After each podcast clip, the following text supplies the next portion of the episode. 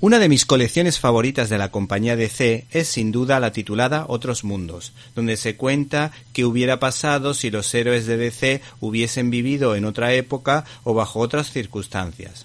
En este caso nos encontramos con un Batman del futuro que quiere dar un paso atrás para que Robin tome protagonismo y le ayude a derrotar a una poderosa especie de alienígenas llamados Sculp. El cómic editado por ECC se titula Robin 3000 y sus autores son los guionistas Byron Price y Steven Rigenberg, junto al ilustrador P. Cray Russell, cuyo estilo de dibujo recuerda al Flash Gordon creado por Ares Raymond. ¿Y qué es lo que llama la atención de esta obra? Pues que en la segunda página se sacrifique. ¿Te está gustando este episodio? Hazte fan desde el botón Apoyar del podcast de Nivos.